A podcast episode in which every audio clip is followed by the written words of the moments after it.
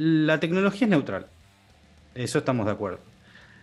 Entonces, eh, ¿cuál sería el alcance que puede llegar a tener eh, el Estado en, en, un sistema como Bitcoin? Mm, qué buena pregunta.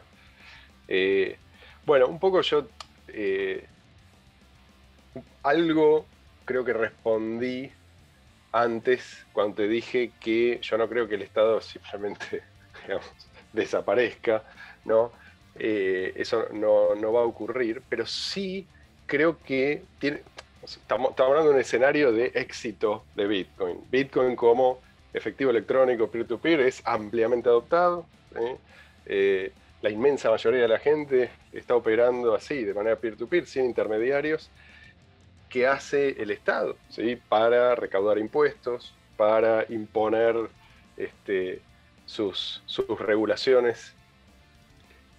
Y en, el, en la esfera financiera,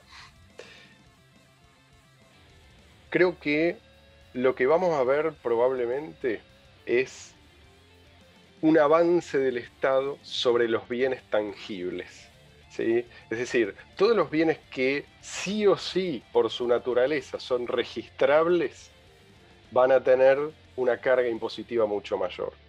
No les va a quedar más remedio, ¿sí? porque si vos lo que querés es hacer como ahora, que vos tenés en tu cuenta bancaria toda la vista, incluso si, si la tenés en una cuenta afuera, ¿sí? a la larga, esto es información termina siendo pública, porque es, los bancos son, son un brazo del Estado. Entonces te venden, siempre terminan vendiendo, incluso cuando el, gobierno es, eh, no, es el, no es el propio.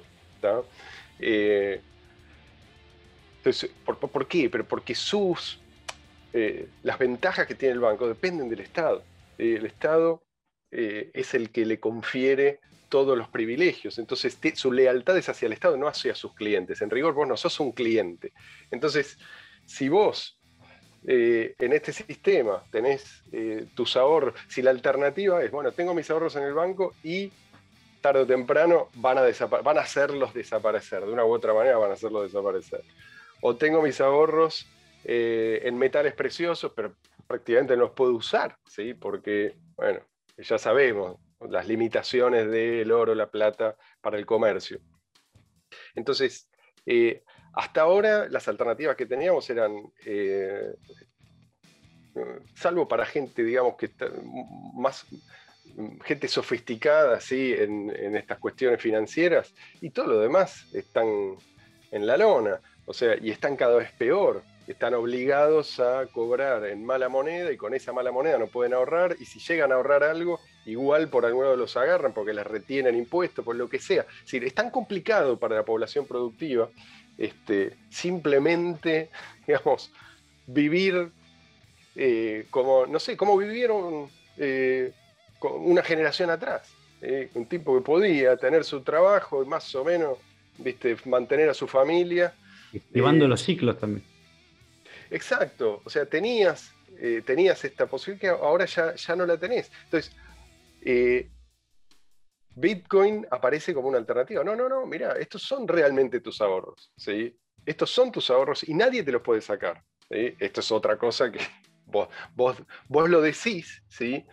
Pero el común de la gente que tiene sus, tiene, entre comillas, sus bitcoins o sus cripto en un exchange, eh, no, no, sabe, no sabe la diferencia entre tenerlo en su propia billetera y tenerlo en un custodio. Esto es exactamente lo mismo, es como confiárselo a un banco, no hay ninguna diferencia, es incluso peor porque están como eh, más monitoreados todavía. Che, si vos estás usando cripto, si tenés en un exchange, ¿qué estás haciendo? ¿Viste? ¿De dónde viene ese dinero? Eh, te hacen mucho más foco. Entonces es peor. Ahora, cada vez más gente se está dando cuenta de que esa no es la manera. O sea, ahora tenés las cripto para usar como medio de intercambio, para usar como refugio de valor, y, las finanzas descentralizadas, ¿viste? Eh, yo creo que no, todavía creen que es posible ejercer un control que eh, ya no es posible. Entonces vamos hacia un mundo en el cual van a, tener, van a seguir tratando de ejercer control, pero no ya, eh, no, no, van a poder rastrear todos los movimientos financieros como hacen ahora, o casi todo, eh, sino que van a ir ahí donde haya ¿sí? un gran movimiento. ¿sí? Entonces vos vendiste una casa, eh, págate, ahí te caigo ¿viste? y te obligo a darme una parte. Con lo cual, eh, bueno, también va a haber una reacción. La gente va, a, tratar de no tener eh, una propiedad, ¿sí? digamos, un inmueble van a buscarle la vuelta. Entonces va a seguir, el, juego del gato y el ratón va a seguir, pero ya con la cancha inclinada a favor de la población productiva. Sí, yo creo que va a haber un, un, cambio de, no sé llamarlo un cambio de paradigma, pero sí por lo menos eh, que se le va a ver la cara verdadera al Estado, porque está este, mm, como que eh, son años y años, ¿no? o sea, la gracia del Estado moderno, eh, que es el, gran hallazgo de, esta versión, porque el poder político hubo siempre, ¿no? que es la violencia. Es básicamente un grupo viviendo de otro a través de la violencia. Eso existió absolutamente siempre. Lo que hay hoy en día, que es el gran hallazgo, por así decirlo, para mal, obviamente, pero el gran hallazgo es esto de transformarse en una idea. El Estado como una idea, que es algo que la gente lo tiene en la cabeza y a través de eso es como que le da eh, esta entidad que tiene el Estado, ¿no? A eso se le suma que la gente se volvió menos revoltosa a través, gracias al comercio. La gente se volvió con costumbres dulces. Si yo necesito algo tuyo, prefiero comerciar antes de que pegarte un palazo y sacártelo. Eso se es eh, la evolución humana provoque funciona. Entonces yo creo que lo que puede llegar a pasar justamente es esto, de que el Estado vuelva a su naturaleza, a la naturaleza predatoria de dame o te, te aporreo. y eso es... mostrar los dientes. Exactamente, exactamente. Por eso, por eso, en parte... bueno. Es bueno, exactamente. Sí, sí, sí, sí, porque se le cae, se cae el velo se cae la careta, sí, sí, sí, Exactamente, se cae el velo. Y, sin legitimidad eh, no hay, a ver, no dura el Estado, no dura por lo menos eh, este, este, este gigante. Eh, si, si la gente no está convencida de que el poder político es legítimo, entonces es muy difícil sostenerlo. En realidad el poder del Estado es ese, está en la mente, como vos bien decís, en la mente de la gente, no está en sus, en sus armas, en su capacidad para imponerse violentamente. La gente tiene que creer, ¿sí? así como para el amo es muy difícil controlar a los esclavos y los esclavos eh, no están convencidos, digamos, si todos los esclavos son revoltosos, como vos decías, y no, no es económico. O sea, no, más vale dedicarte a otra cosa. y No, eh, el sistema solamente funciona si la gente cree que es justo. ¿sí? Aunque no lo sea, la gente tiene que de alguna manera convertirlo en su mente en algo que en realidad es justo, aunque se engañen a sí mismos, pero es un engaño que se refuerza constantemente. ¿sí? De ahí la importancia de la educación, de la educación pública. O sea, este, este es otro de los puntos en que el Estado mm. eh, se dispara, ¿no? Decir, el establecimiento de la educación pública es eh, el establecimiento de un sistema que convierta al Estado en la verdadera autoridad, por encima de cualquier autoridad. ¿sí? Es, eh, a pesar de que, vamos, esto, esto, es algo que a mucha gente le cuesta entender, ven en el Estado, ¿sí? incluso dentro del campo libertario, eh, ven la, la violencia y creen que es eh, que hay un camino de resistencia, pero no se dan cuenta de que no tienen, aliados, porque si vos estás rodeado de gente que está, vive con el cerebro lavado, en realidad no tenés un aliado. Por ahí vos le explicás estas cosas, el tipo asiente con la cabeza, pero ya está, ya tú, el apego ¿sí? en, esos primeros años eh, fue con figuras que defienden al Estado, porque dependen del Estado. Entonces, este, esto es algo que no, se revierte fácilmente. Si, se va a revertir alguna vez va a ser porque a esta bestia vamos a matarla de hambre, no vamos a matarla eh, a lanzazos. Sí, porque no, además es algo. Eh, es algo que, por ejemplo, eh, yo. O sea, uno va evolucionando también en el pensamiento, como que me fui dando cuenta, ¿no? ¿Qué pasaría si mañana los libertarios agarramos, por él que somos, no sé, qué sé yo, un número de libertarios, por no sé, yo, 2.000 libertarios que estamos, salimos con nuestras, eh, con todo nuestro equipo eh, bien ANCAP, eh, ¿no? con nuestras M16 y derrocamos el gobierno, ¿no? Para, para, para justamente dejar que la gente sea libre. Es, es, exactamente lo mismo. O sea, es, nos convertiríamos en el Estado.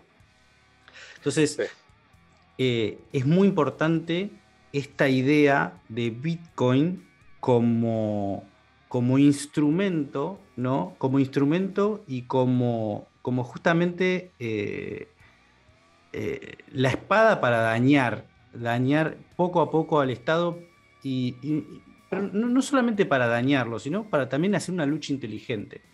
Exacto exacto. Eso, eso, eso es clave. O sea, es una lucha inteligente porque vas a tener, ahí sí vas a tener de aliados a tipos que no saben que son tus aliados. O sea, incluso el tipo que te dice, no, no, el dinero real es el dinero fiat emitido por el Estado con la cara de un prócer. Eso, eso es el dinero. Ese tipo no le gusta, a nadie le gusta que, le roben. Entonces, eh, él va a ver a las cripto como una manera de protegerse de la rapiña estatal.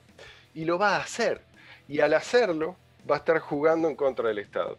No importa lo que diga, te digo, no importa ni siquiera lo que piense, ¿sí? O sea, importa lo que hace. Y yo creo que... Eh, Preferencia revelada.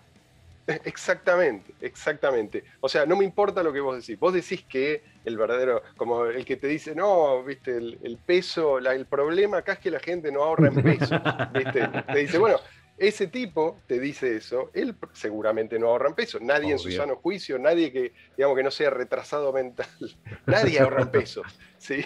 Entonces, eh, de vuelta, ese tipo dice una cosa, hace otra. Quiere decir que eh, en realidad está jugando estratégicamente. ¿Sí? Bueno, la gente se comporta así. ese elemento, digamos, eh, no lo vamos a poder erradicar.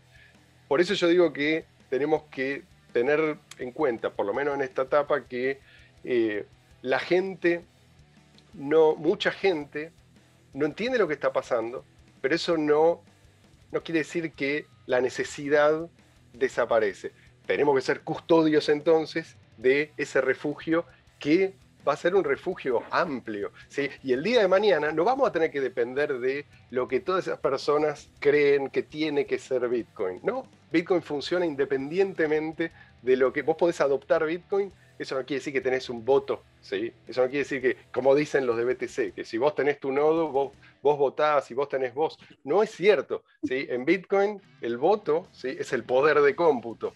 Y el poder de cómputo, vos solamente vas a invertir una cantidad significativa si vos ya estás invertido, digamos, ya te beneficia ese sistema. O sea, no lo vas a hacer. Esto es algo que a Satoshi Nakamoto le preguntaba, che, pero entonces, eh, ¿cómo hacemos para defendernos si desde, ponele, instituciones que no están interesadas, eh, digamos que están interesadas en la destrucción de Bitcoin, eh, empiezan a invertir en poder de cómputo? Y Satoshi dijo, eh, es que va a llegar un momento en que si vos tenés suficiente poder de cómputo, vas a ver que te conviene jugar a favor de las reglas que impone el protocolo Bitcoin. ¿sí? Entonces, eh, esto va a seguir funcionando independientemente de que la gente lo entienda o no, de los que participan. ¿sí? De alguna manera, están, están digamos, eh, formando parte de un sistema de incentivos pero no lo saben. y creo que ese, es el secreto de Bitcoin, ¿sí? porque Bitcoin seduce incluso a los, a los que del otro lado tienen un conocimiento, digamos, información interna, a los que tienen poder, ¿sí? a los que tienen poder y saben que esto es insostenible, eh, por ahí saben mejor que nosotros eh, cuándo soltarle la mano a quién, y por lo tanto cuándo todo esto se va al demonio. Entonces, esos tipos también buscan refugio. Ojo, ¿sí? no estoy hablando solamente del común de la gente. Incluso en el barco que se hunde, vos tenés tipos que están constantemente, digamos, mirando a los costados, ¿no? ¿Cómo hago para salvarme yo y salvar a los míos? Bueno, eh, si Bitcoin va a tener éxito, eh, tiene que tener espacio para todos, incluso para los peores elementos de la sociedad.